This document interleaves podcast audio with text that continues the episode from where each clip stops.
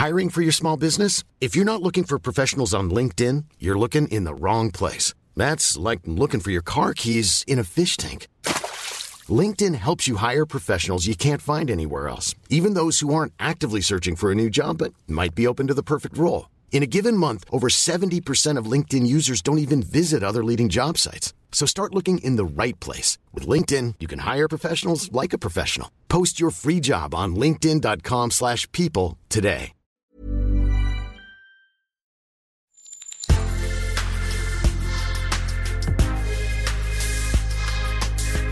Mais avant l'épisode, j'aimerais vous rappeler que notre premier sponsor, c'est vous. Pour faire thune, vous savez qu'on a besoin de thunes. Ça prend du temps, du travail de montage, de journalisme.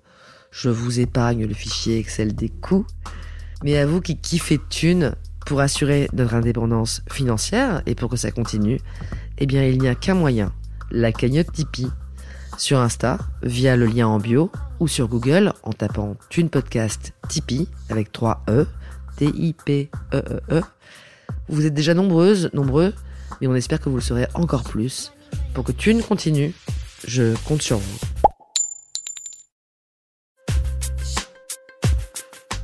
Thune, le premier podcast intime sur l'argent.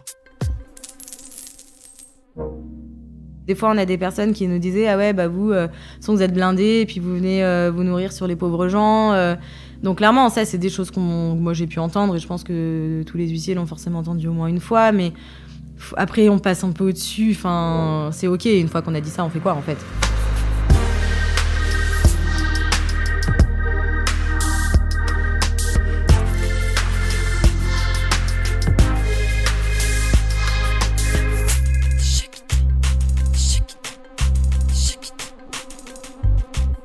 S'il y a bien une profession qui fait flipper tout le monde, peut-être encore plus que contrôleur des impôts, c'est lui, c'est le huissier. Huissier, ça rime avec impayé. Comme son nom l'indique, c'est celui qui fait grincer l'huisse de votre porte, facture à la main.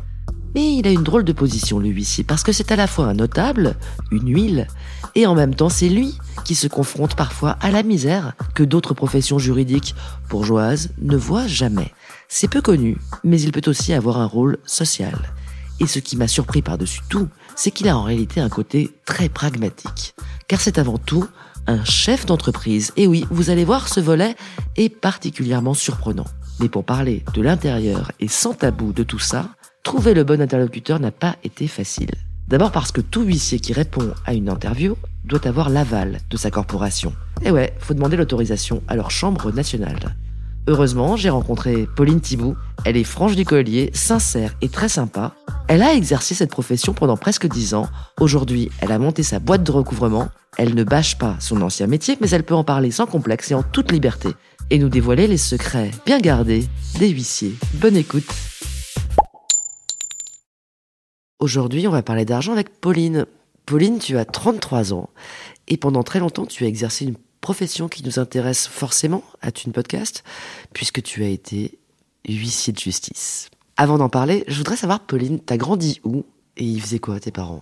Je suis née en banlieue parisienne, à Creil, euh, et j'ai migré euh, avec mes parents très très rapidement, j'avais 5 ans, au Puy-en-Velay. Mon père était directeur financier d'une papeterie, et ensuite il a créé son entreprise d'informatique.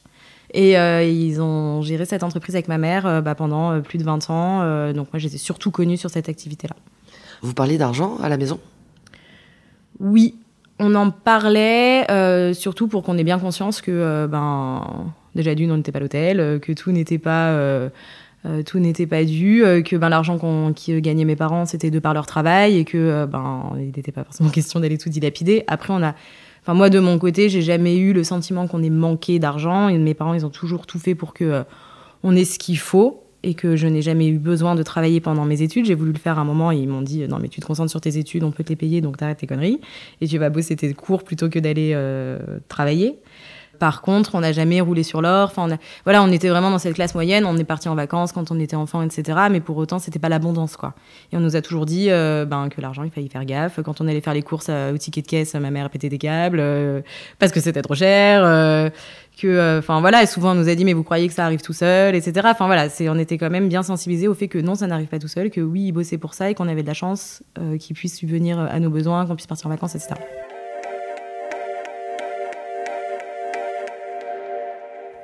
Et que sans doute vous alliez, vous aussi, bosser à votre tour pour euh, gagner de l'argent. Ouais, d'ailleurs, dès que j'ai pu le faire, je l'ai fait. Enfin, moi, pendant mes études, je voulais déjà travailler aussi pour dire, bah si, mais je peux bien aussi gagner un peu mes sous, etc.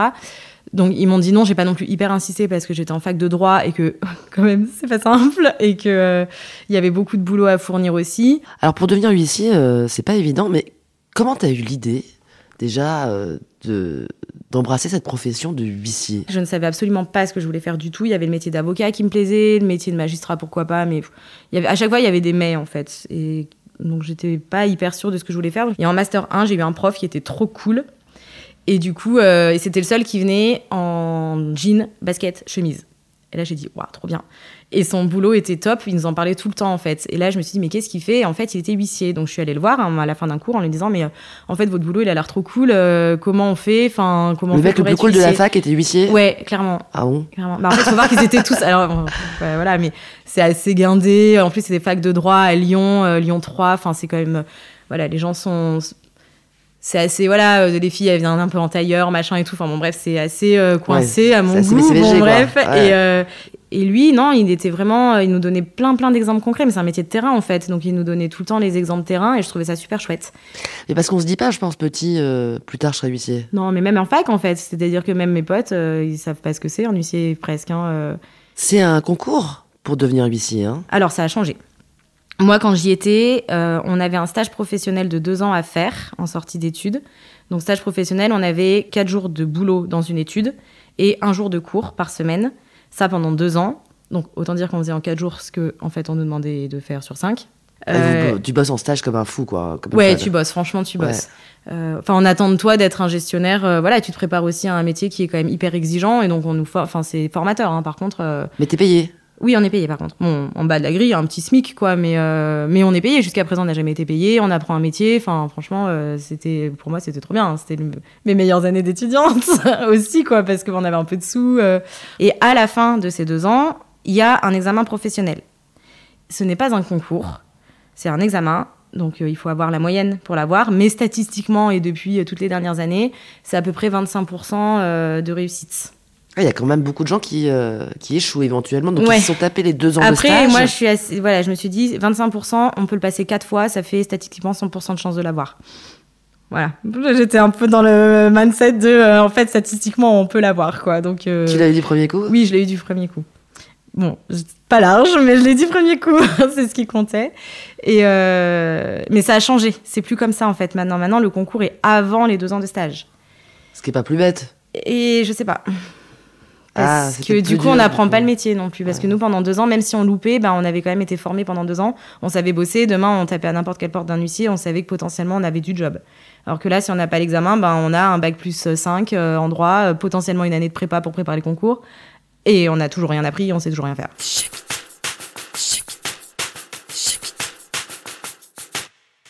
C'est un statut assez particulier. Une fois que tu as eu cet examen, Oui. est-ce que tu es fonctionnaire? On est officier public et ministériel. C'est l'État, donc par l'intermédiaire du garde des Sceaux, ministre de la Justice, qui nous donne l'autorisation d'exercer ce métier. C'est un prolongement du service public de la justice et on a des prérogatives pour mettre à exécution les décisions de justice. Il y a que Ouais, les ça y est, tu parles huissier couramment là. Ouais, Ça y est, on y est. C'est clair ou pas? Ah, Quand même. je, trouve ça clair. En gros, vous êtes, rattaché en quelque sorte et euh, nommé et assermenté Ouais, par, euh, par le ministère de la Justice. Mais pour autant, vous n'avez pas le statut de Non, fonctionnaire. on n'est pas fonctionnaire et tout simplement aussi parce qu'en fait, on est une fois qu'on a été nommé par le garde des sceaux pour exécuter des décisions de justice et donc il y a que les huissiers qui peuvent exécuter ces missions-là. On a un tarif réglementé. J'ai vu que pour parler à un huissier, déjà, après la première euh, demi-heure ou le premier quart d'heure, je sais plus, c'est 75 euros la, la demi-heure minimum. Alors du coup, parce que je continue sur le truc, c'est qu'il y a des actes où il y a des tarifs et après on est une profession libérale, donc euh, en fait, enfin libérale.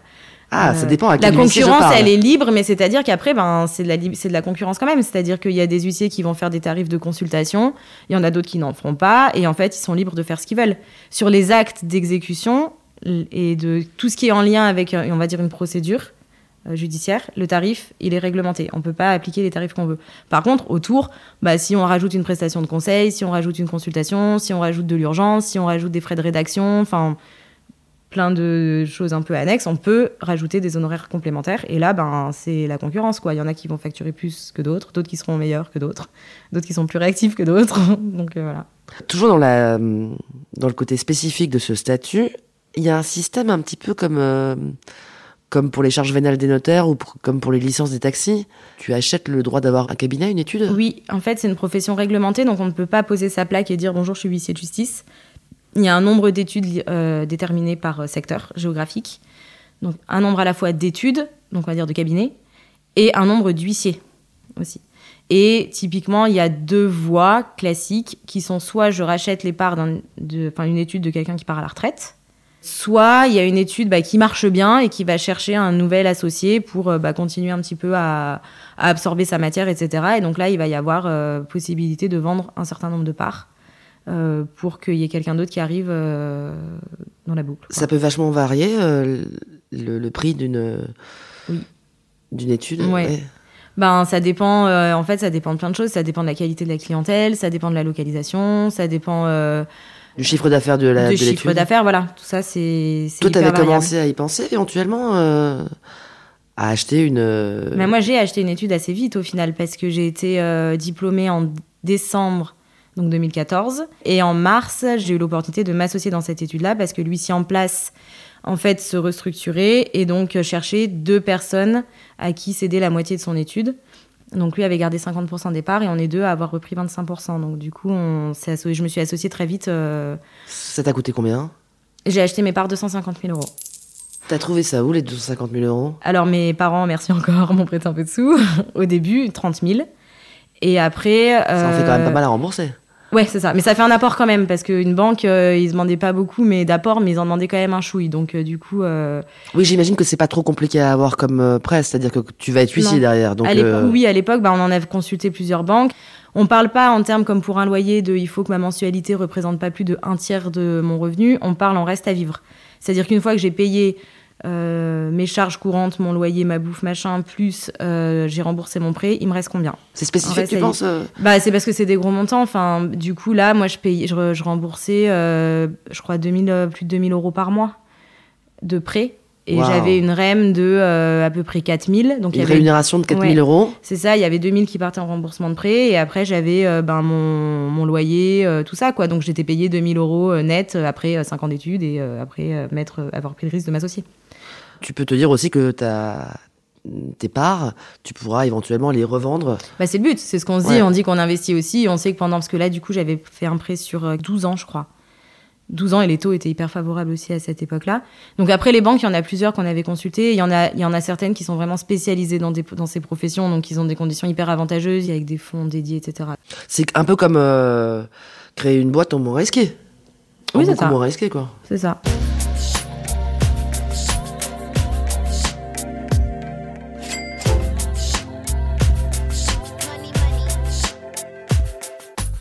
Vous n'êtes pas très nombreux, apparemment. J'ai vu qu'il y avait un peu plus de 3000 huissiers. Ouais, c'est- ça doit être ça, ouais. 3146, c'est pas beaucoup. Hein. euh. Non, c'est pas énorme. Non, c'est pas énorme. Et euh, mais en fait, c'est que l'accès à la profession, après, il est compliqué. Enfin, on peut être, euh, on peut être brillant, etc. Après, il faut l'opportunité. Et en fait, le paysage a hyper changé. Et il y a dix ans, on pouvait encore trouver des études euh, comme moi j'ai eu. Mais moi, j'ai eu de la chance déjà. Je suis passée vraiment à la, un peu euh, dans les derniers où euh, ben il y a quelqu'un qui vend son étude et puis on peut racheter comme ça. Maintenant, c'est plus dur. Ça a beaucoup changé parce qu'il y a eu une ouverture de la concurrence. Et du coup, là où avant, on avait une étude, moi je vais prendre mon cas par exemple à Grenoble. À Grenoble, il y a trois tribunaux qui étaient avant des tribunaux de grande instance. Il y en a trois. Et en fait, les études d'huissier, jusqu'à euh, avant moi-même que je commence, c'était un tribunal judiciaire égale un nombre d'huissiers qui sont compétents dans son périmètre géographique, dans son ressort en fait, on dit. Donc, trois tribunaux, trois huissiers? Non, trois tribunaux égale peut-être 10 huissiers rattachés à un, 5 rattachés à, à l'autre et 8-10 rattachés au troisième. On a 23 huissiers là. Bon voilà, sur trois tribunaux. Ouais, voilà. Mais donc du coup, chacun était en concurrence. Par exemple, les 10 du premier tribunal, ils étaient, concurrents, ils étaient en concurrence entre 10. Mmh. après, ceux qui étaient sur le deuxième tribunal, ils étaient concurrents entre 5 avec un territoire géographique, une démographie différente, etc. Mais ils étaient qu'en concurrence entre eux. Et ensuite, il y a eu une, première réforme qui a dit on arrête la compétence par tribunaux et on la passe au département. Donc par exemple, en Isère, passer au département, ça voulait dire plus qu'un seul territoire. Donc ceux qui étaient en concurrence entre 10, puis entre 5, puis entre 5 encore, ils se sont retrouvés en concurrence à 20. Donc déjà, c'est pas la même. Donc tu te retrouves sud de Montélimar. Tu te retrouves en concurrence avec plein d'autres. Eh ben, avec plein d'autres. Et sur l'activité des constats, c'est une compétence nationale. Donc, ce qui veut dire que des huissiers de Grenoble se retrouvent avec des confrères de Lyon sur des constats. Du coup, euh, ça change tout, en fait. Et ça veut dire que c'est plus dur, c'est plus dur d'être euh, huissier aujourd'hui? C'est plus compliqué, ouais. Bah, disons que le paysage a complètement changé parce qu'avec. Si on se dit qu'il n'y en a pas beaucoup, euh, on se dit qu'ils n'ont pas trop de galère à trouver du. Non, c'est faux parce que parce que du coup le fait que ça ait changé, il y a des études qui ont eu une vraie stratégie en fait de croissance et de positionnement et qui du coup ben, se sont rapprochées euh, entre elles. Il y a eu, il y a, du coup, il y a des très très grosses études d'huissier, il y en a des toutes petites et il y en a des un peu de taille intermédiaire qui peuvent être un peu fragiles aussi parce qu'elles sont peut-être moins attractives pour les clients. Elles ont moins la réactivité et l'agilité de quand on est tout seul. Ah donc ça, ça devient un milieu très concurrentiel quoi. Mais surtout maintenant, ceux qui vont réussir, c'est des études qui vont placer au cœur de leur stratégie la satisfaction de leurs clients. Et jusqu'à présent, c'était pas ça puisque de toute façon, le client, il avait choix entre 5. Bon, ben, même si les 5 étaient nuls, bon, je pars un peu euh, cash, quoi, mais même si les 5 étaient nuls, de toute façon, il allait voir le moins nul. Là, maintenant, il a le choix entre 40 et il va aller voir le meilleur. Ça change tout. Enfin, dans la façon d'exercer le métier, ça change tout. Et du coup, ben, il faut aussi attirer des talents, il faut attirer euh, des personnes qui sont compétentes, euh, parce que l'huissier, lui, il est sur le terrain et puis il est chef d'entreprise. Donc derrière, il a des petites mains qui bossent quand même. Enfin, il a des collaborateurs. Et c'est pareil, c'est il faut aller attirer euh, les meilleurs, euh, qui restent, qui investissent, qui s'impliquent. Enfin, c'est les mêmes euh, problématiques que n'importe quelle entreprise en fait. Et tout le monde ne sait pas faire ça parce qu'on n'apprend pas à faire ça sur les bancs de la fac.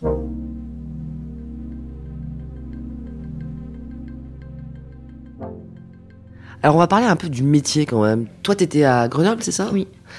Et alors, tu t'occupes de quoi? Tu fais quoi? Quand tu es huissier alors, c'est. Est-ce qu'on dit huissière déjà, pardon Moi, je trouve ça moche. Mais en plus, de toute façon, maintenant, on dit même plus ni huissier ni huissière, on dit commissaire de justice. Ah, comme ça, au moins, ça, ça clôt le débat. Alors, donc, quand t'es commissaire de justice, tu fais quoi? T'arrives le matin euh... Alors, en fait, euh, là, c'est pareil. Ça dépend vraiment des tailles d'études. une étude où il est toute petite avec un seul huissier et, par exemple, une assistante ou un assistant ou un juriste. On dit pas un clerc? Un clerc, ouais, voilà, ou un clerc euh, il va pas avoir euh, le même rythme que l'huissier qui a une étude avec je sais pas combien de services et je sais pas combien d'associés. Donc, euh... Il y en a qui sont des vraies usines à gaz ou des, euh, ou des grands bureaux de luxe à Paris avec ouais, y a des études plein de gens en costume dedans. Ouais, en costume, je pense pas, mais, mais par contre, il y a des études, ouais, ils ont des grands locaux, des beaux locaux, quoi. Donc c'est chouette. Il y a des huissiers de luxe. Ouais, bon, non, je pense pas. Enfin, je sais pas. je sais pas, avec des clientèles fortunées. Des, euh, Oui, mais euh, en fait, après, les dossiers, on prend tout. Enfin. Tu peux refuser un dossier? Normalement, non. T'as pas le droit Normalement, on peut pas refuser. Après, il euh, y en a qui refusent quand même. Mais en fait, on peut pas laisser quelqu'un sans recours, en fait. Donc, en principe, on peut pas refuser des dossiers. Alors, explique-moi ce que tu fais concrètement pour de vrai en pas en langage huissier, en langage. Ouais, et ben par exemple, euh, typiquement, je vais prendre moi l'exemple que j'avais, bah, ça représente quand même une certaine catégorie d'études. Donc on avait trois, quatre services, des clients qui sont type société de crédit, donc ça va être des établissements bancaires, genre euh, quand on voit les euh, CTLM, petit bonhomme vert là, les crédits à la conso. qui font les crédits à la conso, voilà. ou alors les banques pour des crédits immobiliers ou des découvertes de comptes bancaires ou des choses comme ça. Euh, ça, c'est une, catégorie de clients. Donc, ces clients-là, ils envoient les dossiers, ils sélectionnent quelques huissiers euh, par euh, secteur géographique. Et après, ils envoient par lot de dossiers. Donc, le matin, on arrive, on voit, bah, j'ai 50 dossiers, 30 dossiers à ouvrir, ou 20 dossiers, ou 10 dossiers, peu importe. Donc, c'est des gens qui n'ont pas payé leurs créances. Bah, là, c'est la banque qui nous envoie, du coup, la liste des dossiers. On clique, on en sur son logiciel, on ouvre ces dossiers. Et puis là, après, on prépare les actes à aller délivrer aux personnes pour leur dire, bah, typiquement, ça va être euh, une première intention, euh, ça va être soit un courrier euh, pour informer qu'on a le, dossier en recouvrement, ou alors on a déjà des décisions de justice. On va préparer un acte qui s'appelle un commandement de payer. En gros, typiquement, c'est Leclerc euh, sur son ordi, il prépare l'acte, il l'imprime, il le, il l'agrafe, machin comme il faut, il le donne à l'huissier, qu'il le lit, qu'il le signe, qu'il le donne à son clerc significateur. C'est un gars qui, en gros, va sur le terrain, il prend sa petite pile, il fait sa petite tournée euh, comme un livreur de pizza. Et il les distribue lui-même Et comme le facteur, quoi. Ah ouais. Et il y va avec Pas ses par la petits- poste. Non, non, il y va avec ses petits actes sous le bras et il fait euh, sa tournée et il va taper à toutes les portes pour délivrer les commandements de payer. Et il va taper à la porte. Il va taper à la porte. Le but, en fait, de l'huissier, c'est d'aller euh, rencontrer les gens sur place. Donc, on va taper à la porte. Bonjour, huissier. voilà, j'ai un commandement de payer pour tel organisme, pour ce crédit conso que vous n'avez pas payé. Et là, bah, c'est pourquoi, comment on fait. Et donc, ben là, on a plein de situations différentes parce que soit il y a personne, soit on se fait jeter, Ça arrive souvent. Ouais, bah oui, forcément, soit on se fait insulter, voilà, mais c'est pas non plus la majorité des cas. Soit bah, on tombe sur des gens euh, qui en fait euh, ben, étaient au pied du mur et tant qu'on n'avait pas tapé à leur porte, en fait, il se passait rien, quoi. Donc euh, ben, là, ils commencent. Enfin, moi, j'en ai eu plusieurs cas, quoi. Des gens, ils, ils sont là, bah ça y est, bah vous êtes, vous êtes là, bah de toute façon, je m'y attendais. euh, ou alors, enfin voilà, puis après, c'est bah est-ce qu'on peut discuter, est-ce qu'on peut trouver un arrangement, est-ce qu'on peut voir comment faire, en fait, pour solder votre dossier, parce que j'en sais rien, vous devez 10 000 balles. Bah, il va bien falloir les rembourser en fait d'une façon ou d'une autre. Donc le but là, c'est d'engager un dialogue avec la personne pour arriver à trouver des accords entre euh, la banque euh, qui veut tout tout de suite et euh, le gars qui a pas payé qui pourra jamais rien payer. Enfin, donc il faut bien qu'on trouve un espèce de truc au milieu pour arriver à trouver des accords. Qu'est-ce que tu peux faire, toi? Bah, on, fait on fait ensemble l'étude de leur situation, leur rentrée, leur sortie, les aides qu'ils peuvent avoir, enfin, les aides à droite à gauche, euh, leur. euh, Après, t'es pas là pour faire de l'accompagnement budgétaire ou pour être Ah ben, assistante si. sociale Si, Ah ouais si, si. Si, Mais si, tu factures clairement. tout, toi, parce qu'en même temps, tu Bah non, cher. là on facture rien, là ça fait partie, euh, c'est le coût du commandement. Après c'est le boulot, c'est-à-dire que après un huissier il est payé sur l'encaissement aussi. Donc quand il encaisse de l'argent, il a un honoraire qui est pris sur les sommes encaissées, euh, qui est répercuté sur le client. Surtout il y a une petite part sur le débiteur, mais pas tant que ça. La majorité c'est sur le client. Enfin quand je dis client, c'est un organisme bancaire. Et, euh, et donc voilà, après on essaye de trouver des arrangements. Et donc si clairement on est assistante sociale. Enfin euh, Ah, toi, tu le vois vraiment comme ça? Ah bah oui, oui, oui. On aide les gens en fait à y voir plus clair parce qu'en fait le nombre de personnes qui va avoir des assistantes sociales, il y en a en fait pas tant que ça. Bah, Généralement, quand quelqu'un se retrouve à avoir l'huissier qui sonne à la porte, c'est qu'il y a eu une forme de déni, d'émission, moment euh, au moins traversé d'un- d'une période difficile qui fait que on n'a pas trop ouvert le courrier, Ouais. Oui, clairement. ou qu'on n'a pas voulu regarder la tête en face, ou qu'on n'a pas pu, ou qu'on a lâché un peu Clairement, mais il y a plein, plein de situations différentes. Il y a des gens, il y en a, il y a des gens, c'est des spécialistes aussi, hein, il faut le dire. hein. Il y a des gens, ils accumulent les dossiers de crédit à la conso, ils en ont rien à faire, ils déposent des dossiers de surendettement, merci, au revoir, j'ai plus de dettes, et puis je recommence. Enfin, à un moment, il y a des spécialistes, il faut quand même le dire. Et les spécialistes, il y en a qui peuvent s'en tirer? Je sais pas, moi, après, je suis pas dans leur vie quotidienne, donc non, je mais sais ce que pas je veux comment dire, ils que vivent. toi, mais, par exemple, euh, en tant qu'huissier, comme tu as des commandements, toi, ton but, c'est qu'ils payent. Bah oui, mais si après ils déposent des dossiers de surendettement, les dettes, euh, si- s'ils ont des arrangements avec la Banque de France et puis s'ils ont des ou même un effacement de dette, ça reste quand même rare. Mais s'ils ont des arrangements, ça s'impose à tout le monde en fait. Donc nous on peut plus rien faire, on renvoie les dossiers. Dans ces cas-là, t'es un peu agacé ou? Non, en fait, on s'en fiche. Enfin, au bout d'un moment, ça nous passe au-dessus. Non, mais en fait, euh, si après on met. euh, Enfin, moi, si je mettais vraiment tous mes principes euh, sur chaque dossier, enfin, en fait, euh, en fait, un câble, quoi. t'as une euh, vraie distance qui se construit? Ouais. Une forme de carapace ou de mise à, à distance, ouais. De... Ouais, complètement. Bah, parce qu'à force de voir les dossiers, on. Je peux pas à chaque fois être scandalisée de me dire ah là là, celui-là il abuse du système, le système est pas fait pour ça. Bah oui, il abuse. Bon bah voilà, c'est une part de la population, ils abusent, terminé. Enfin, moi je passe à autre chose quoi. Je passe au dossier suivant sur lequel il y a des trucs à faire et sur lequel on va essayer d'aider la personne à s'en sortir. Enfin, Ouais, ou inversement, tu pourrais aussi être fatigué d'avoir de l'empathie. Il y a peut-être des jours où t'as pas spécialement envie d'avoir affaire à tout ça. C'est quand même bizarre en fait, euh, parce que c'est Ouais. les dettes des gens qui te rapportent toi ton argent. Ouais. Bah ouais. Mais en fait après voilà nous là on a pris on a commencé par prendre l'exemple de, euh, l'organisme bancaire. Donc ça fait un peu euh, de peine à personne que l'organisme bancaire ne gagne pas ses sous. Mais euh, il y avait d'autres choses. Alors l'autre qui ne fait pas de peine et je l'avais aussi et il y a plein d'études qui les ont c'est l'URSSAF. Donc clairement l'URSSAF je pense que la dernière personne qui ne voit pas envie de payer c'est l'URSSAF on est bien d'accord. Mais bon, pour autant, c'est dû quand même. Et si on réfléchit dans sa globalité du sujet, ben, l'URSSAF, ça paye les cotisations sociales qui alimentent tout notre système social, en fait. Donc après, ok, on n'aime pas l'URSSAF, mais est-ce qu'on aime ne pas payer euh, quand on va chez le médecin? Oui. Est-ce qu'on aime ne pas payer 200 000 euros pour son traitement euh, quand on est malade? Ben, on aime bien aussi, quoi. Donc on est peut-être bien content que le système fonctionne. Est-ce qu'on n'est pas content d'avoir des allocations familiales? Ben si. Enfin, donc après, quand on regarde en très très large, bah oui, on poursuit pour le compte de l'URSSAF, mais après, voilà, c'est aussi pour un- une cohérence euh, du système. Les crédits conso, bah, pareil, le cheminement inverse, est-ce que c'est ok ou pas d'avoir de cautionner qu'on puisse faire des crédits à la consommation. En fait, après, c'est tous ces sujets qu'il faut remettre en perspective.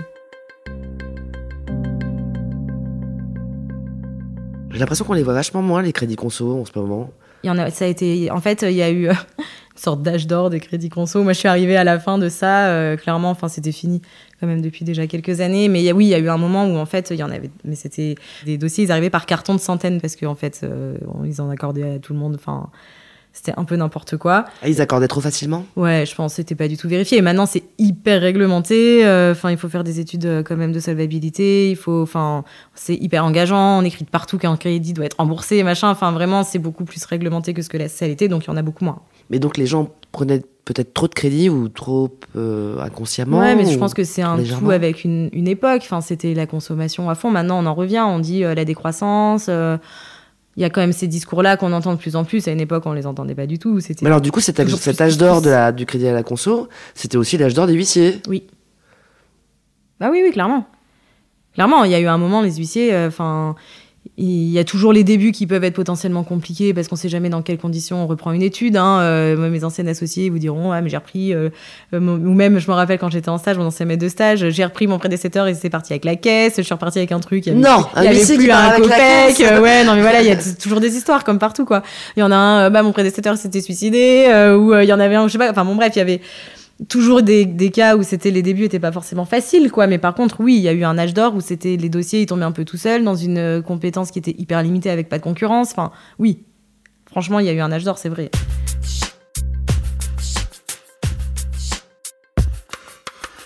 Ça donne un, rapport à l'argent qui doit être quand même déjà particulier si on s'arrête juste sur, sur, ce point.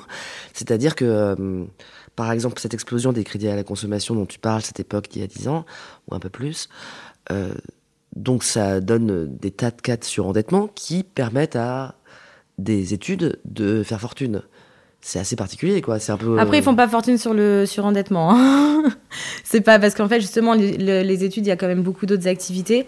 Donc, il va y avoir ces, dossiers-là. Mais les dossiers des crédits conso, euh, oui, c'est rémunérateur, mais c'est pas ça qui va vraiment faire la grosse valeur des études. C'est plutôt la diversité des, des dossiers. Après, on va avoir tout le contentieux locatif aussi des gens qui payent pas leur loyer. Là, il y a entre 15 euh, et 20 000 personnes qui sont en situation de se faire expulser aujourd'hui en 2023. Apparemment, il y a une hausse de plus de 230% sur 20 ans. Ouais, j'ai entendu, même d'ailleurs sur les dernières années, euh, il y, a, beaucoup, il y a des hausses de loyers impayés. Bah oui, mais ça, bah, les gens, ils ont de plus en plus de mal à se loger. Les loyers, ils augmentent, c'est super dur. Enfin, les, les salaires augmentent pas. Enfin voilà, après c'est. ça reste une, tâche pas très marrante. C'est une traduction d'une réalité économique en fait. Ça reste une tâche pas très marrante pour le pour le huissier.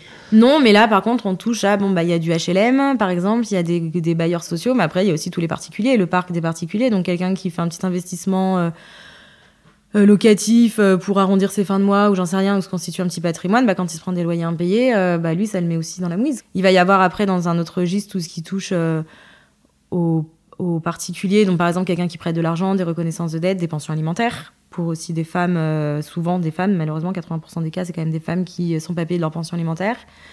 donc là, on est bien content de le trouver, l'huissier. Donc, bah, sauf qu'il n'y a pas d'huissier spécialisé dans la pension alimentaire. Enfin, un huissier, il fait tout, il fait pas que une partie. Toi, tu as vécu ça comment? Je veux dire, est-ce qu'il y a des moments où tu où tu as eu beaucoup d'empathie pour quelqu'un, ou des situations, ou des rencontres, ou des moments, ou des moments peut-être où t'as pas eu envie de te lever le matin et d'y aller Non, j'ai toujours eu envie d'y aller. Euh, moi, je suis toujours partie du principe que les gens n'étaient pas de mauvaise foi. Par contre, il faut le prouver assez vite quand même aussi. C'est-à-dire que euh, on essaie de trouver des arrangements. Par contre, si la personne, enfin, il faut voir aussi qu'on arrive en dernière limite. Donc, avant que l'huissier intervienne, il y a quand même eu plein de démarches amiables qui ont été faites. Le mec, euh, il découvre pas un beau matin quand l'huissier l'appelle qu'il a une dette. Enfin, il le sait depuis longtemps quand même. Et donc, du coup, on essaie de trouver des solutions. Maintenant, il faut que le mec euh, en face ou la nana en face réagisse et, propose des choses et qu'on co-construise, qu'il montre qu'il a envie de s'en sortir, qu'il a envie. Et si il a pas envie ou qu'il a pas les moyens, bah, il y a plein de leviers légaux qui existent pour qu'ils s'en sortent. on est dans un pays où les, les, consommateurs ou les parties qu'on appelle un peu les parties faibles, entre guillemets, sont hyper protégés.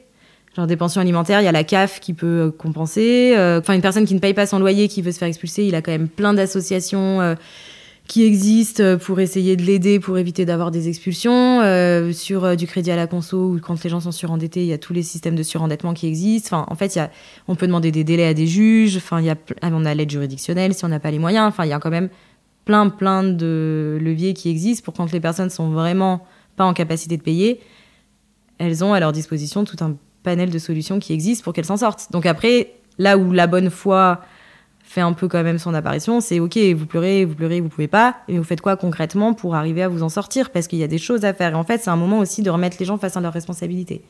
On te pleure beaucoup, hein Ouais, on pleure un peu. Mais après, encore une fois, moi j'ai des exemples de personnes, ils étaient dans mon bureau, ils pleurent, ok, ils pleurent. Bon, bah maintenant on a fini, on sort les mouchoirs, on fait quoi en fait? Donc on voit avec eux, on leur explique tout ce qui est possible de faire. Il faut aussi savoir qu'un huissier, quand il a notamment des sociétés de crédit, il peut négocier des soldes avec les clients. C'est-à-dire, bon, bah, j'en sais rien, moi, euh, il doit 18 euh, 000, est-ce qu'on peut pas aller faire un solde à 15 000, 12 000 s'il paye d'un coup pour essayer de, de, réduire la dette, en fait? Ah, tu peux faire ça? Oui, on peut. En fait, après, c'est de la négo. T'as énormément de pouvoir, en fait. Hein. T'as le pouvoir de saisir aussi. Ouais. Bah après, l'huissier, c'est lui qui décide est-ce qu'il saisit ou est-ce qu'il saisit pas. Donc après, moi, celui qui me dit toujours il peut pas, il peut pas, il peut pas, qui fait jamais rien, ou qui répond pas, ou qui fait le mort, ou qui nous dit des trucs qui tient jamais, bah, au bout d'un moment, oui, il se prend une saisie sur son compte bancaire, et là, on voit. Et des fois, il y en a, il y a largement assez d'argent pour solder. T'as accès au compte, bancaire, au compte bancaire? Bah, on, connaît les comptes bancaires, après, on sait pas ce qu'il y a dessus. Tant qu'on n'a pas fait une saisie, on sait pas ce qu'il y a dessus. Donc après, c'est un peu au pif, quoi. Et il y en a, euh, ben, il y a de l'argent, euh, il y en a, il y a pas. Euh, il y en a quand on les saisit, ils sont au bout de leur vie. Il y en a d'autres, on n'a toujours pas de nouvelles. les gars, on leur saisit 10 000 euros, ils ont toujours pas réagi. J'ai eu un cas comme ça. Je n'ai jamais eu le mec au téléphone. Bon, bah. Tu lui as pris une brique et. Mm. On lui avait payé, pris tous ses, tous ses loyers, euh, son arriéré loyer, plus tous les frais de procédure. Donc il y, avait, il y en avait pour euh, peut-être 15 euh, 000 balles. Et le gars, je l'ai jamais eu au téléphone. Bon, bah, c'est pas très grave en même temps. Non, mais c'est pour dire que voilà, en fait, il n'y a, a, pas vraiment de. Bon, ça reste marginal des cas comme ça, mais on peut jamais savoir à l'avance, en fait, est-ce que vraiment les gens euh, ce qu'ils nous disent, c'est est-ce que c'est vrai ou pas en fait? On ne sait pas en fait ce qui se passe tant qu'on n'a pas à un moment été voir plus loin ou qu'on n'a pas passé la porte pour aller faire dans le domicile un inventaire du mobilier où là on voit la réalité des gens. On ne sait pas.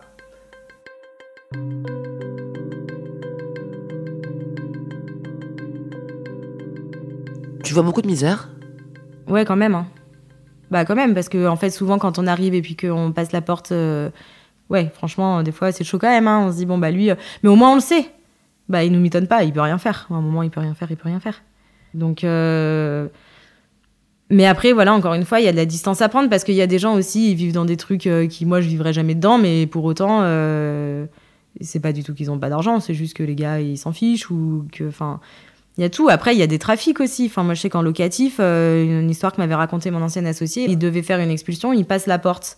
Euh, donc c'était pas pour expulser, c'était en amont parce qu'on peut rentrer quand même sous couvert de faire une saisie à l'intérieur d'un logement, on peut rentrer avant l'expulsion, histoire aussi de voir à quoi ça va ressembler. Enfin, avant d'aller faire une expulsion, c'est bien d'avoir mis un pied dans les lieux avant pour euh, se rendre compte un peu du truc.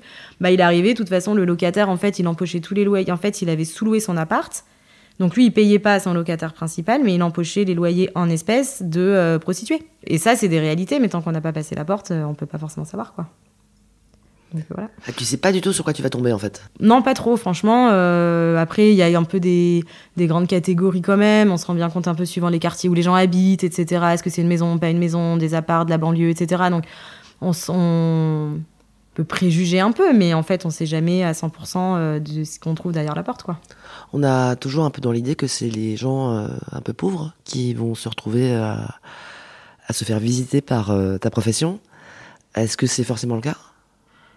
C'est le cas, je dirais surtout sur tout ce qui va être euh, clairement les crédits conso, c'est là où on a le plus de personnes qui n'ont pas des moyens et parce qu'ils n'avaient pas les moyens, on fait des crédits qui en fait ne peuvent pas rembourser. Après, bah, quand on est sur de par exemple, on va surtout être dans des entreprises, des entreprises où ça bat un peu de l'aile, j'en sais rien, des restos où c'est pas, euh, ça marche pas hyper. Euh, mais là, on est dans des endroits professionnels, on n'est pas chez les gens. Enfin, donc c'est pas forcément des gens non plus qui vont hyper mal, sauf qu'ils passent des passes qui sont un peu plus compliquées. Et après, sur tout ce qui est des dossiers euh, locatifs aussi, souvent c'est compliqué parce que bah, si on paye pas son loyer, quand même, le loyer c'est quand même la première chose que les gens payent. Donc euh, quand ils le payent pas, c'est quand même que globalement la situation va pas, clairement. Euh, mais après, on a aussi des gens sur tout ce qui touche au privé, tout ce qui touche bah, aux pensions alimentaires, aux machins, il y en a, ils payent pas juste parce qu'en fait, ils peuvent plus encadrer leur ex-femme et qu'ils ont pas du tout envie de payer la pension, quoi. Enfin, et le mec, il peut avoir plein de thunes. enfin, donc, euh, ça dépend un peu, quoi. Qu'est-ce que tu préférais faire? Les constats, moi, c'était ce que je préférais parce qu'au-delà de l'activité euh, recouvrement, exécution des décisions de justice, il y a une grosse, grosse activité. Et d'ailleurs, il y a des études qui ne font quasiment que ça. C'est du constat. Et là, c'est aller chercher, récolter les preuves euh, nécessaires pour, pour faire un procès, en fait. Et là, c'est hyper varié. Euh, enfin, tout peut être constaté en fait. Euh, Qu'est-ce qu'on t'a demandé de constater par exemple Ben j'ai eu plein de trucs. J'ai eu bah, alors des trucs hyper classiques. Ça va être des états des lieux avant de faire des travaux par exemple dans des logements. Bah, avant de faire un des travaux, je constate que euh, il y a soit il y a zéro fissure sur mon mur et il est parfait. Donc s'il y a une fissure, on en déduira que peut-être potentiellement c'est à cause de l'autre qui tape au marteau piqueur au-dessus de ma tête. ou alors au contraire, ben c'est celui qui va faire les travaux qui dit je veux faire un constat avant pour qu'on inventorie toutes les fissures qu'il y a dans l'appartement et qu'on vienne pas me dire que c'est de ma faute, par exemple. T'as pas fait constat pour euh, la Française des Jeux ou les gagnants de The Voice? Alors moi non, mais euh, par contre j'ai un copain qui était dans l'étude euh, du fameux Maître Nadjar de la Nouvelle Star, donc donc ouais si ça existe aussi. Après c'est voilà, ça après c'est des huissiers un peu parisiens, je pense, qui ont les bons contacts. Faut du réseau pour arriver à faire ça pour décrocher ces clients-là. Ouais, c'est clair. C'est clair, mais après, si on en a eu des jeux concours aussi sur des gens, bah, tout le monde peut faire des jeux, quoi. Un supermarché qui organise un jeu concours, bah, il fait constater son règlement par l'huissier, et puis le tirage au sort, etc. Donc ça, on en a fait. Et après, en constat un peu plus originaux, j'ai fait de SMS dans le cadre d'un harcèlement au travail. Une nana qui était harcelée euh, par son ancien employeur, et elle avait mais des tonnes et des tonnes et des milliers de SMS euh, de son ancien employeur. Donc elle m'a fait constater, euh, donc j'en ai eu pour des plombes, différents mais sur des SMS aussi, un gars qui s'était fait arnaquer sur un site de rencontre et qui avait envoyé 15 000 balles à une nana euh, qui lui faisait des yeux doux et tout. C'était des grosses arnaques, quoi. Donc là, je passe euh, les détails euh, des petits SMS croustillants qui s'envoyaient des photos. Donc c'était génial. Il était 8 h du matin, un lundi, je me rappelle très bien. En plus, mon associé, il était rentré chercher un truc dans mon bureau. Et moi, j'étais en train de lire, oui, donc, envoie-moi la photo de ton sexe, je sais pas quoi. Moi, j'étais là, allez, tout va bien. Il me regardait, il me dit, mais tu fais quoi? J'étais là, non, mais pars. On a des constats sur de la contrefaçon. Enfin, en fait, on a plein, plein, plein de constats différents qui peuvent se faire. Et ça, c'est hyper passionnant parce que c'est des, des, dossiers à enjeu un peu. Tu es déjà en train de travailler en partenariat avec un avocat Ouais, là, tu bosses en partenariat avec des avocats parce que dans suivant la stratégie que eux ils veulent faire pour leurs clients, ben, ils nous orientent sur comment il faut qu'on constate. Et du coup, c'était quand même intéressant. Et j'avais eu le cas une fois, par exemple, sur un dossier euh, détournement de clientèle. C'était deux gars, ils étaient associés. Il y avait un des associés qui était parti, qui avait monté sa boîte concurrente et il avait embarqué tout le fichier client. Donc du coup, je me suis pointée avec euh, un expert euh, informatique pour aller euh, fouiller dans tout l'ordinateur du gars pour faire l'inventaire de tous ses clients pour montrer que derrière c'était les mêmes ou pas d'ailleurs clients que celui enfin de son ancien associé quoi. Mais quand tu arrives quelque part, tout le monde doit te laisser rentrer bah Là, j'avais les flics, par contre. Parce que j'avais une décision de justice. En fait, les constats, c'est un peu différent. C'est soit c'est un constat à la demande d'une personne et on va chez cette personne à sa demande, donc euh, bon, bah, il n'y a pas de sujet, il nous laisse rentrer. Soit c'est à la demande de quelqu'un d'autre à aller constater. Euh, bah, là, par exemple, dans l'entreprise euh, de l'autre, donc clairement, il n'allait il pas nous laisser rentrer. Donc, on avait une décision de justice qui nous autorisait à aller faire le constat avec la force publique. Donc là, j'avais deux gendarmes avec moi. Et donc, quand on débarque en mode avec deux gendarmes, bah, c'est soit ça se passe bien et on les libère soit il reste. Mais moi, dans tous les cas, le conseil, il faut que je le fasse et ça dure la journée. Donc, euh, soit vous coopérez, soit pas. Moi, je m'en fiche, mais moi, je fais ce que j'ai à faire, quoi. Donc, euh, j'avais un expert informatique avec moi qui craquait tous les mots de passe, tous les trucs pour. Euh, si, besoin, en fait. Donc, si quelqu'un te dit non, tu rentres pas, qu'est-ce qui se passe? Bah, c'est les flics qui interviennent à ce moment-là. Ou alors, je fais ce qu'on appelle un procès verbal de difficulté en disant je n'ai pas pu rentrer. Et donc, dans ce cas-là, je redemande un concours de la force publique pour intervenir. Parce que là, normalement, dans la première intention, on va dire les flics, ils sont là par on va dire. Euh, Intimidation. Ouais, un peu. Et après, on peut vraiment avoir la force publique qui va intervenir pour nous aider et prêter main forte, en fait, pour de vrai. Et où là, ça veut dire, en gros, les gars, ils les, pas, soit ils les embarquent, soit ils les tiennent, quoi. Enfin, euh, pour nous permettre de faire ce qu'on a à faire. C'était déjà arrivé? Non. Et c'était déjà arrivé d'être menacé ou d'être de te sentir en danger? Alors moi personnellement non. Par contre, euh, clairement j'ai des confrères oui et euh, il y a déjà eu des cas euh, graves d'huissier. Euh, enfin, il y en a un notamment. Enfin, clairement, il a fini en fauteuil roulant, quoi, parce qu'il s'est fait casser la gueule. donc oui, clairement, ça peut arriver.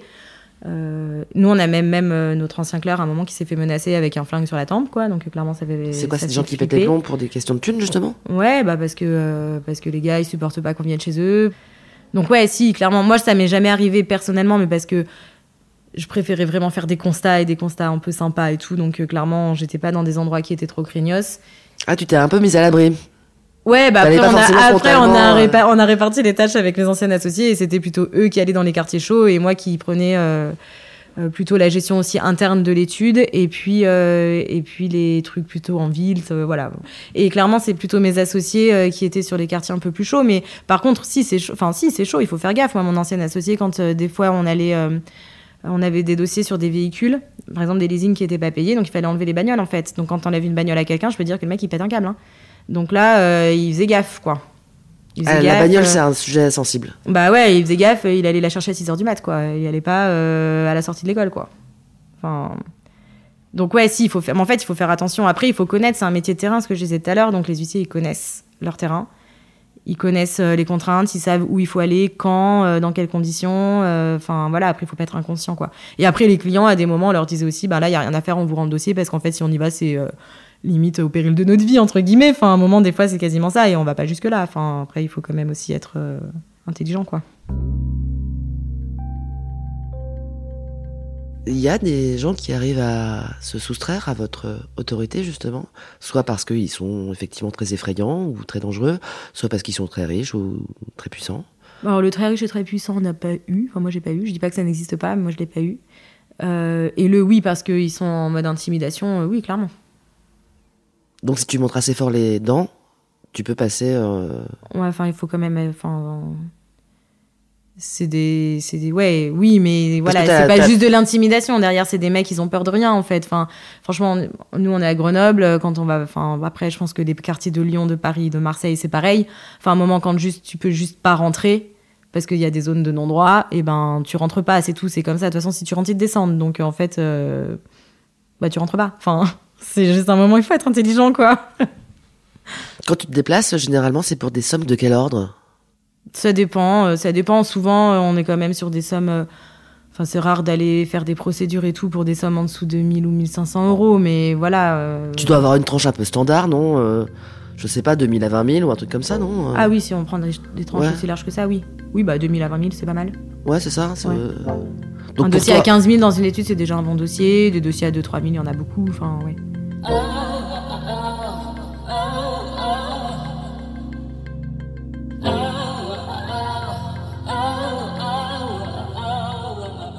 il y a des gens que t'as pu vraiment aider Ouais. Ouais, ouais, carrément. Bah, plusieurs même. Plusieurs même, et dont une euh, qui, même euh, encore maintenant, des fois, me fait des commentaires euh, sur LinkedIn que j'ai retrouvé sur LinkedIn sur ma nouvelle activité. Elle m'a remercié euh, mille fois euh, de l'avoir aidée parce que justement, j'ai pu négocier avec elle des soldes de tout compte avec ses créanciers en disant non, mais attendez, elle est, elle est vraiment dans une situation compliquée. Enfin, j'ai vraiment prêché pour elle, mais parce qu'elle était vraiment de bonne foi. Elle faisait tout pour s'en sortir.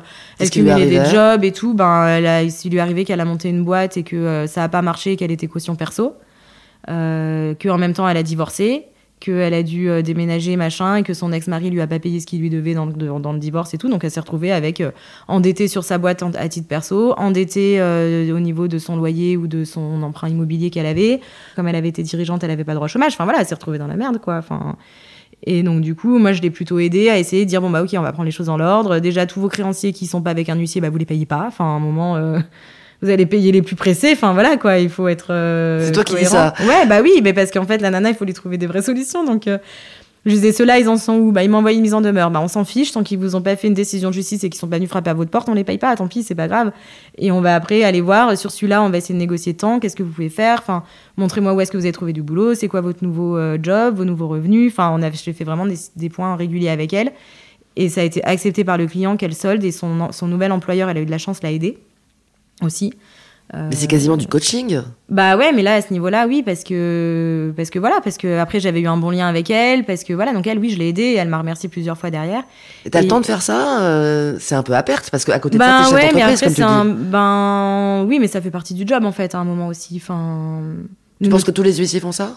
Bah j'en sais rien, mais j'ai envie de dire que tous devraient le faire.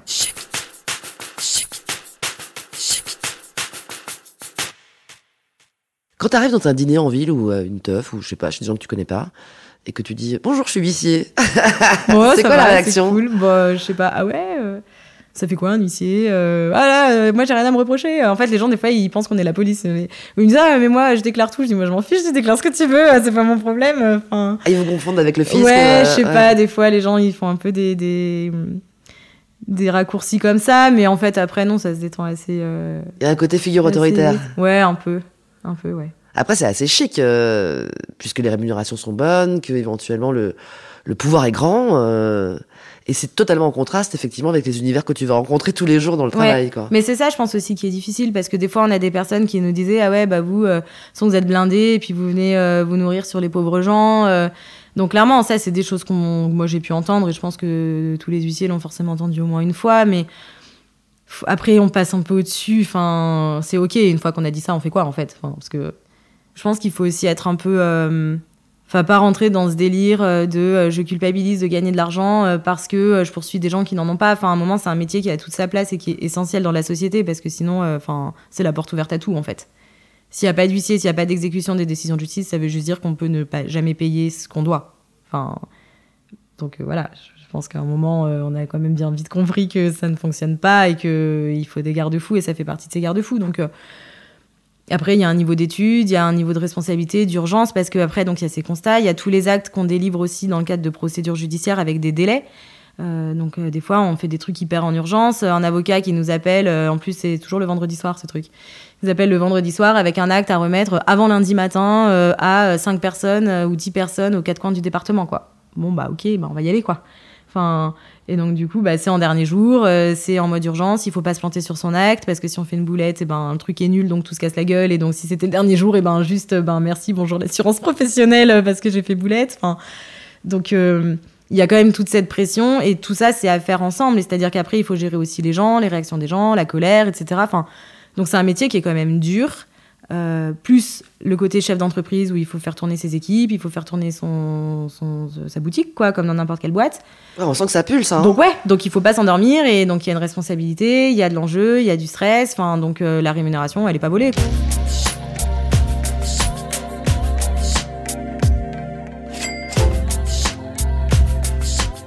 Mais je pense que si on peut, on est bon si on fait du cas par cas en fait.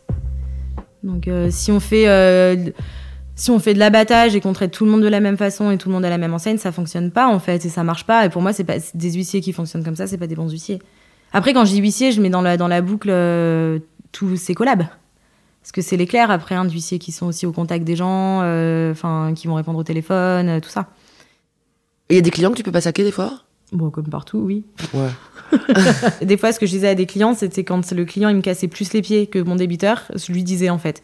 Je lui disais non, mais en fait, euh, si les clients commencent à être plus pénibles que mes débiteurs, ben en fait, je vous rends votre dossier quoi.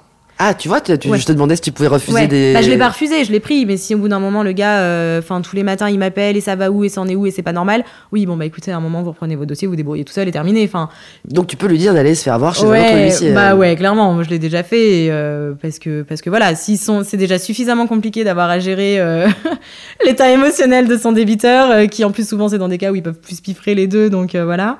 J'allais te demander, est-ce qu'il n'y a pas des moments où tu as l'impression que ces euh, réclamations sur des dettes, sur de l'argent, elles euh, viennent en remplacement d'autre chose peut-être? Ah bah si, moi quand j'avais des fois, euh, euh, j'ai le souvenir d'une nana qui m'avait appelé. son gars, il lui devait genre, je sais plus, peut-être 8000 euros de pension, de machin, de trucs dans, dans le cadre d'un divorce et tout.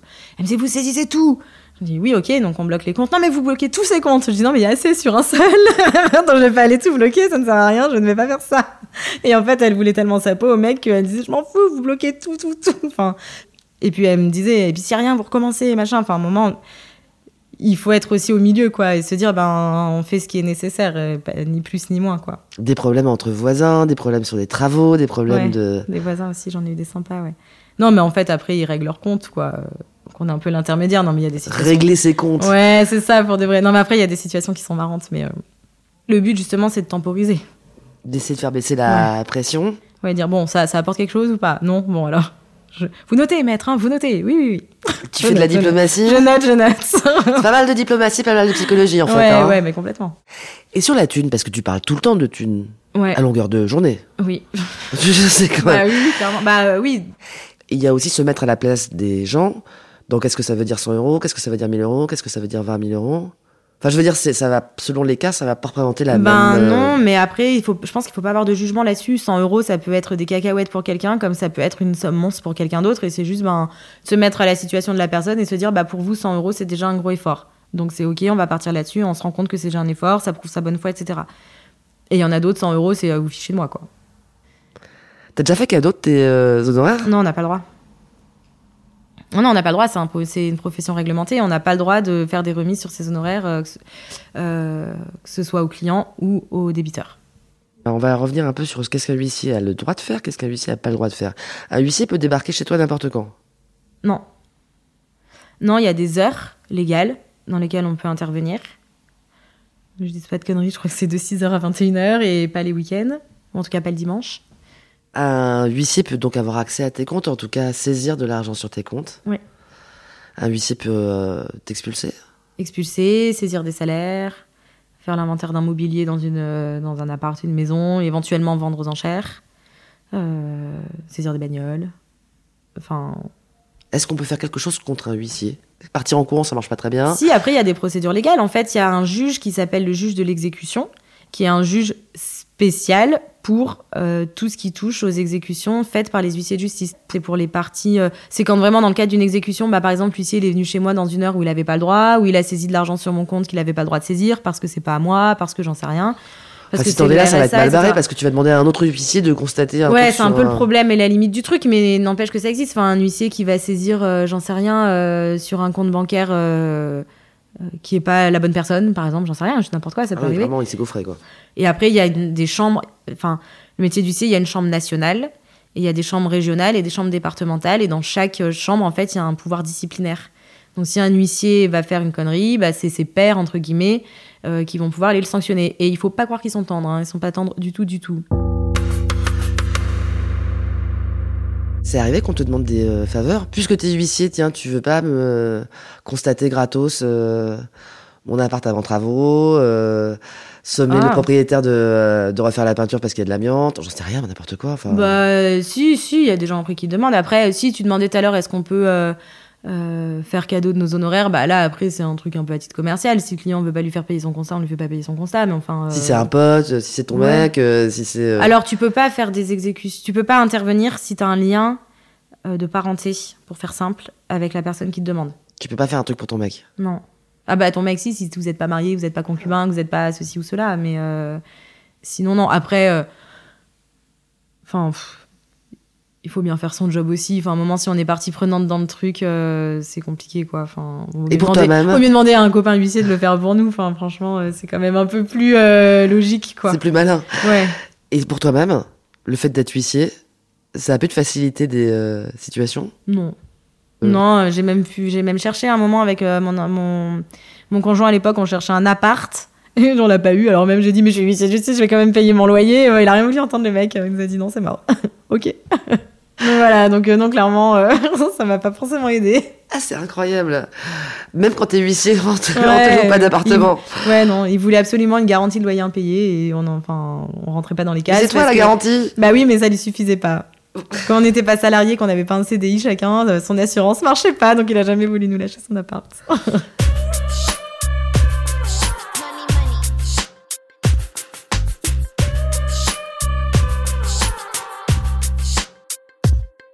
Alors oui, donc les discussions que t'as avec les copains ou les copines Ouais. ça tourne autour de quoi? C'est quoi une euh, Si je rentre dans un bistrot et que je suis une petite souris et que je vous écoute parler... euh, Alors, on parle pas de nos dossiers. Par contre, on parle euh, des... du quotidien et des associations, surtout. Ah, c'est plus des vraiment le... C'est vraiment le sujet, euh, c'est plus ça le sujet avec mes copains huissiers. J'ai un groupe WhatsApp d'ailleurs. Ouais, j'ai ça comme dossier, qu'est-ce que vous feriez, machin. Donc ça, voilà, c'est plus de l'échange pour euh, se dire c'est un truc un peu particulier, j'ai jamais eu, est-ce que vous avez déjà eu, voilà. Genre quoi? Je sais pas, genre une procédure qu'on voit pas souvent, un truc sur un bail rural, par exemple. Voilà, j'ai un congé sur un bail rural, je fais quoi? Enfin. C'est donc, euh, d'update juridique, quoi. Ouais, voilà, on se donne un peu des, des petits conseils. Ou alors on se dit, ah, j'ai ça qui arrive, j'ai, euh, je sais pas moi, 30 actes à délivrer, vous prenez combien? Euh, Est-ce que vous ajoutez un honoraire ou pas? Voilà, c'est plus des sujets comme ça. Mais sinon, après, vraiment, quand on discute plus entre nous de la profession, c'est plus on discute de la profession et de et des relations euh, associées, l'avenir, euh, le comment on se projette dans les études ou pas. C'est plus des sujets autour chefs d'entreprise qui parlent euh, Ouais. de leur boîte, quoi, en Ouais. fait, de leur... euh, comme entrepreneur. Ouais. Et euh, est-ce qu'il y a des problèmes de santé mentale chez les huissiers? Est-ce qu'il y en a qui craquent ou euh, qui euh, peut-être font des burn-out ou, Ou qui, euh, en sortie de bureau, un jour, on, je sais pas, euh, pas tenir le coup ce jour-là Alors, oui. Euh, mais est-ce que c'est lié Enfin, c'est pareil, c'est pas forcément lié au métier en tant que tel. Je pense que ce qui peut faire vriller, c'est plus euh, le, le, le, les conditions de travail, en fait, des fois qui peuvent être compliquées. Et notamment, ce que je disais, les liens entre associés, les liens avec ses collabs. Enfin, c'est l'accumulation de tout qui peut faire qu'à un moment, on peut vriller, ouais. Les horaires, peut-être? Ouais, les horaires. Après, les... je pense que les horaires et le fait qu'on doit faire des dossiers en urgence pour des clients, ça fait partie du boulot. Donc, en fait, à un moment, on- enfin, c'est, je dis pas qu'on peut pas euh, craquer euh, juste à cause de ça, mais ça, on sait. Enfin, donc, on y est habitué, etc. Comme dans n'importe quel métier, en fait. Un métier qui est exigeant. euh, quand on prend des soignants, par exemple, des gens qui sont soignants, ils sont dans le soin. Euh, c'est compliqué, ils voient des situations difficiles, etc. Mais s'ils ont une équipe hyper soudée, s'ils ont euh, les moyens de travailler correctement, s'ils ont euh, du monde, enfin, au-dessus une, une hiérarchie, etc., qui est, qui est bien. Le métier est dur, mais finalement, ils le tiennent. Alors que quand on commence à tout dégrader autour, c'est là où ils commencent à vriller. Donc en fait, c'est un peu pareil, je pense.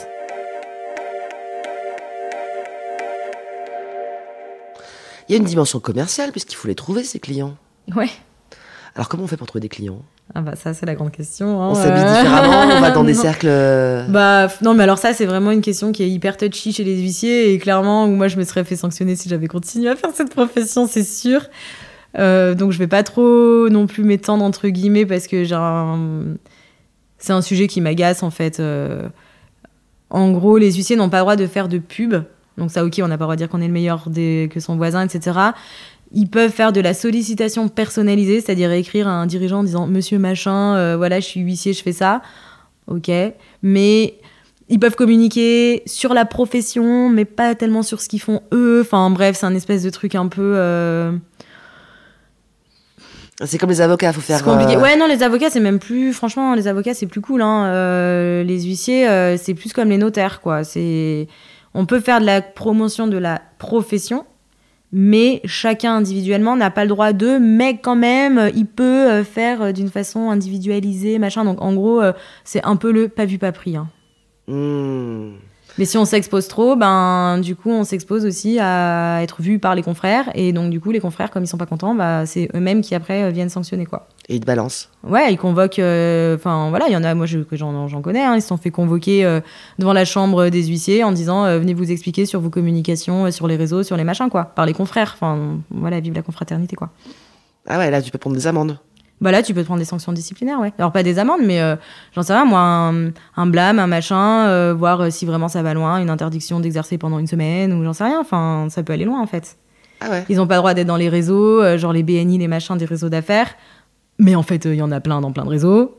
Donc tant que personne leur est tombé dessus, ben tout va bien. Mais enfin voilà, c'est un peu tout ça qui est. Mais évidemment que, enfin pour n'importe quelle entreprise, si on veut faire tourner sa boîte, ben, il faut communiquer. Enfin ça paraît logique. euh. Donc d'où le fait que moi je me serais fait épingler à un moment ou à un autre. Et puis en fait, euh, enfin à un moment tout le monde est sur les réseaux. Enfin il y en a plein des huissiers qui communiquent sur les réseaux en fait. Et moi pour moi ils ont totalement bien raison de le faire. Euh, ils font parler de la profession, ils montrent un peu le back-office, euh, bah, ce qu'on est en train de faire là, en fait. Ils expliquent un peu à tout le monde comment ça fonctionne, le métier, et chez eux, comment ça marche. Enfin, je trouve ça super chouette pour des clients. Euh, et ça attire du monde, et tant mieux pour eux, en fait. Il n'y a que comme ça que ça marche. Enfin, quand on reste clo- cloîtré dans son bureau en attendant que ça tombe, ben, bizarrement, ça tombe pas, quoi. Est-ce que tu t'habilles pareil quand t'as des rendez-vous clients ou quand t'as des rendez-vous euh, débiteurs? Alors oui et non, euh, je pense que la tenue de base ne change pas. Par contre, clairement, dans la voiture, il y a les bottes, il y, a le... il y avait tout ça. Enfin, je sais que j'ai une copine euh, là qui est huissée, son coffre de voiture, ça me fait rire à chaque fois, quoi. Elle a les bottes, elle a le gilet, elle a le machin, enfin, elle a tous les trucs euh, pour aller sur ses constats. Donc, quand elle arrive, elle en met, si elle avait des talons, elle enlève ses talons, elle met la paire de baskets, euh, le, le, le kawaii, euh, le machin, enfin, l'élastique dans les cheveux, et c'est parti, quoi. Si après, elle doit aller un truc réseau, elle se refait le petit broche, elle remet ses, ses- ses chaussures à talons et on y va, quoi. Est-ce que parfois faut, euh, faut être malin pour arriver à dégoter l'argent? Faut être habile en fait. Enfin, il faut discuter avec les gens. Après, c'est pas de la manipulation dans le sens euh, négatif du terme, mais il faut savoir inscrire, faire une relation de confiance avec la personne. En fait, les gens, des fois aussi, quand ils ont euh, plusieurs créanciers, ils payent celui qu'ils aiment bien. Donc nous, personne ne voulait payer l'URSSAF, mais tout le monde payait quand même la collaboratrice qui s'occupait de l'URSSAF parce que tout le monde l'aimait bien. Donc en fait, euh, elle arrivait à être payée. Parce Alors que- qu'elle était URSSAF à la base parce que euh, c'était l'URSSAF qui était euh, le, cli- le client au bout du bout. Parce que c'est une nana qui a l'air sympa. Parce que c'était elle, parce qu'elle avait le lien avec les gens, et parce que du coup, ils disaient Ah bah oui, oui, bah attendez, je reviens le mois prochain. Bah non, vous avez fini votre dossier. Ah bah je viendrai quand même vous dire bonjour. Voilà. Enfin. Et du coup, ils disaient ah, non, non, mais celui-là, c'est pour vous, euh, ça, j'ai fait exprès pour vous, je vous le mets de côté, euh, je vous le verse le mois prochain, euh, machin. Et donc, ils avaient l'impression de payer à elle, mais c'est pas à elle qui devait de l'argent, c'est à l'URSSAF, et pour autant, ils lui payaient à elle quand même. Enfin. Donc c'est pas tellement euh, des techniques, mais c'est plus de créer un lien suffisamment proche avec les gens pour qu'ils aient envie de nous payer nous et pas quelqu'un d'autre, quoi. C'est marrant parce que ça me fait penser à ce film qui était sorti il y a une dizaine d'années, peut-être plus, je sais plus, qui s'appelait, euh, je l'ai pas vu, hein, mais ça s'appelait Je ne suis pas là pour être aimé. Mm. Et je sais que le héros c'était un huissier justement. Et ce que tu me racontes, c'est un peu exactement l'inverse. Euh, c'est cette huissière, elle, euh, elle arrive à se faire aimer assez pour qu'on lui paye l'URSSAF. Si, je pense que si, c'est alors pas être aimé dans le sens dans euh, c'est plus dans le sens euh, ben si la personne elle est pas contente et qu'elle va nous faire une scène, ben elle fait nous, elle nous fait une scène, ok. Enfin, mm, on n'est pas là euh, pour être forcément aimé de tout le monde, mais effectivement, si si on a des bons liens avec les gens, on met le maximum de chances qu'ils nous payent, le maximum de chances de notre côté. Et tu te fais beaucoup détester à l'envers? Oui, forcément, parce qu'il y a des gens ça va pas leur plaire quoi. Quand on vient faire une saisie, euh, c'est sûr que les gens ils brillent. Hein. Donc si, il y en a qui nous détestent et il y en a qui nous adorent. Enfin, T'as une grande le- capacité à t'en foutre? Ça touche forcément parce que, euh, enfin, moi je sais que ça me, ça me touchait forcément.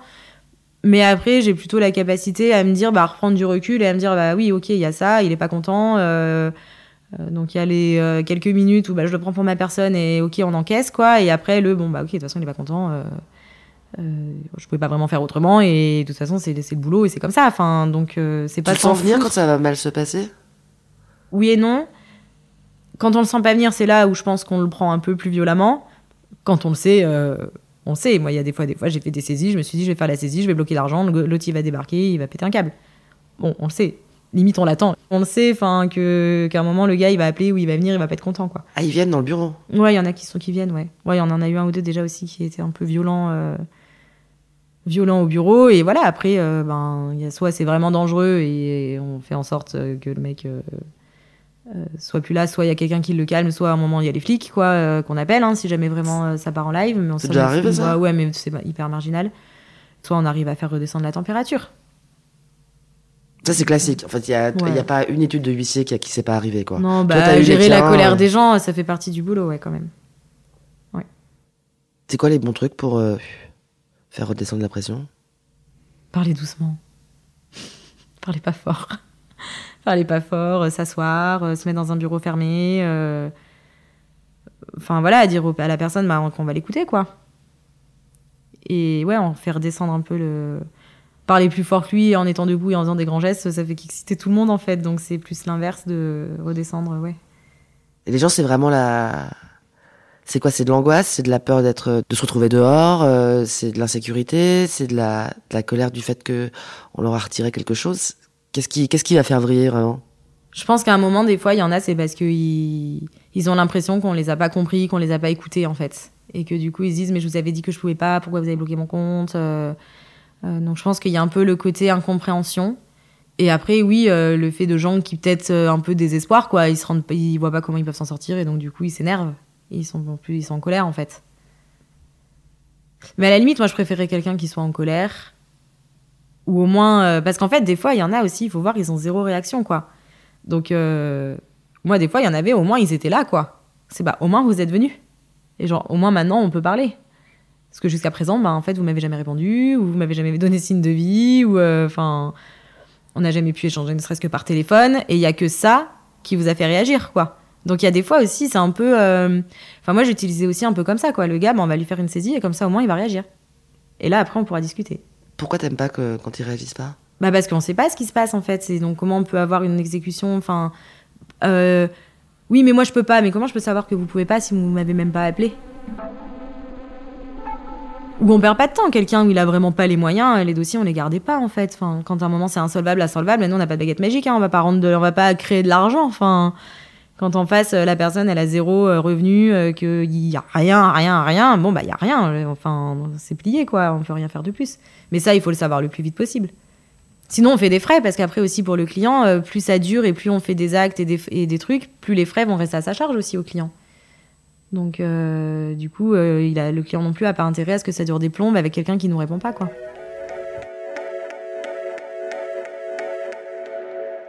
Est-ce qu'il y a des huissiers stars?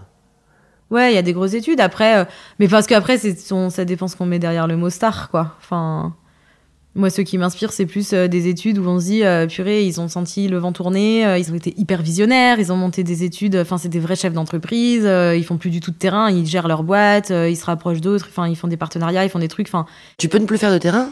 Bah, au bout d'un moment, ouais, quand tu commences à devoir gérer, euh, je sais pas moi, euh, quatre établissements, euh, 50 collaborateurs. euh, Ah oui, t'envoies tes clercs, t'envoies. Ben ouais, euh, et puis tu les- gères ta boîte, quoi. Enfin, Ouais. comme n'importe quel. euh, Ah oui, au bout d'un moment, il peut y avoir, quoi. il peut y avoir des huissiers qui en fait. euh, Ils font du réseau, ils entretiennent les, les- relations avec leurs clients, etc., etc. Et du coup, ils, ils pensent à euh, leurs partenaires. Il faut changer de logiciel, il faut faire de la dématérialisation, de la digitalisation. Qu'est-ce qu'on peut proposer aux clients pour euh, des trucs, un peu, une expérience un peu meilleure, euh, faire euh, du drone, du machin. Enfin, j'en sais rien. Il y a plein de choses. Toi, tu t'es, tu t'es barré pour des histoires de, d'un truc de bureau, euh, D'associés. d'associés, ouais. Ouais. Ouais, ouais. Euh, C'est pas le métier lui-même qui t'a. Ah non, non, c'est absolument pas du tout le métier qui m'a fait partir.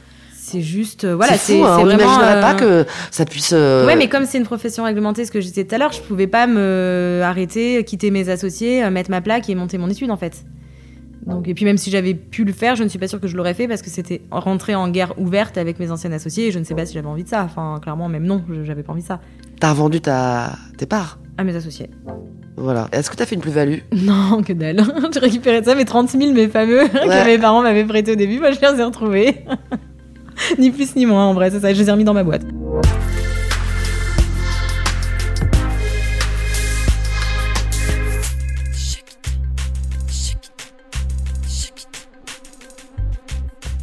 Voilà, c'est terminé. Vous avez écouté Thune, un podcast de Laurence Velli et Anna Borel. Cet entretien a été réalisé par Anna Borel. La post-production est assurée par Frédéric Fortuny sur une musique d'Emma Pixon.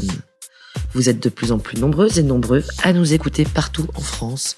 Merci à vous et surtout n'hésitez pas à nous faire des retours, des critiques, à nous envoyer des messages ou à laisser des commentaires sur les réseaux.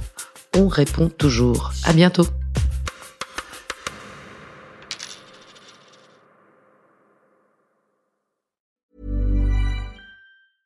Hey, it's Danny Pellegrino from Everything Iconic.